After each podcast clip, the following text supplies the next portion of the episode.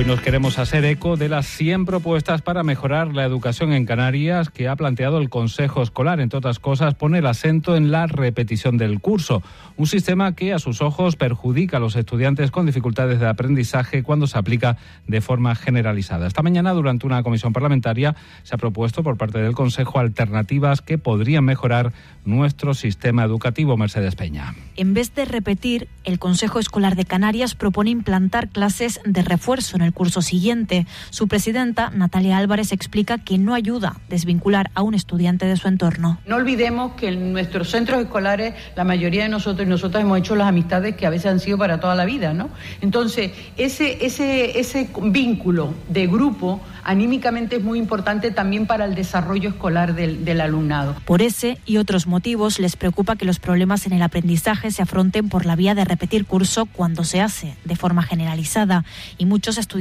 repiten. Así lo reflejan los últimos datos analizados, los previos a la pandemia. Lo que veíamos es que en Canarias había alumnado de 15 años en ese curso 19-20 que en un 35% había repetido. Entonces, si bien hay casos específicos en donde la repetición puede ayudar, lo que no puede ser es una medida generalizada. Álvarez destaca que lo importante el objetivo es que la población esté formada y ha valorado el papel que juega la formación profesional para encarar las tasas de abandono escolar. La FP básica es un elemento motivador y de reenganche del, del, alumnado al sistema. Y además encima tienen la perspectiva, el, el, horizonte de que puedan seguir eh, formándose e incorporarse al mundo del de laboral. Sobre el plan de educación de 0 a 3 años ha admitido un problema en su desarrollo, retrasos en las reformas y la construcción de las aulas, un tema que se va solucionando, dijo, pero en el que ha querido insistir. Otros asuntos, como el envejecimiento de los centros, también les preocupan.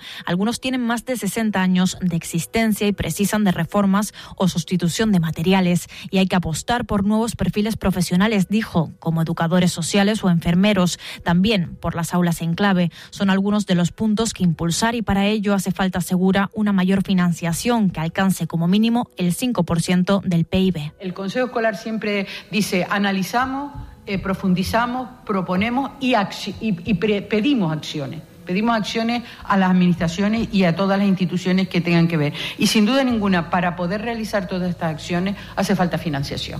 Y la financiación tiene que ser lo que ustedes todos han coincidido de, de como mínimo el 5%. E invitó a una reflexión mirando a modelos educativos como el que se imparte en Finlandia, con consenso y un impulso, la educación, sentenció, puede dar mucho más de 100 Canarias. Sí, estamos a 2.000 kilómetros del continente, pero ¿por qué no vamos a tener los mismos derechos que se tienen en Finlandia? ¿Por qué no vamos a tener la misma educación que se tiene en Finlandia? ¿Por qué no lo vamos a lograr? Radio Nacional de España en Canarias. Archipiélago Noticias. Informativos de Radio Nacional.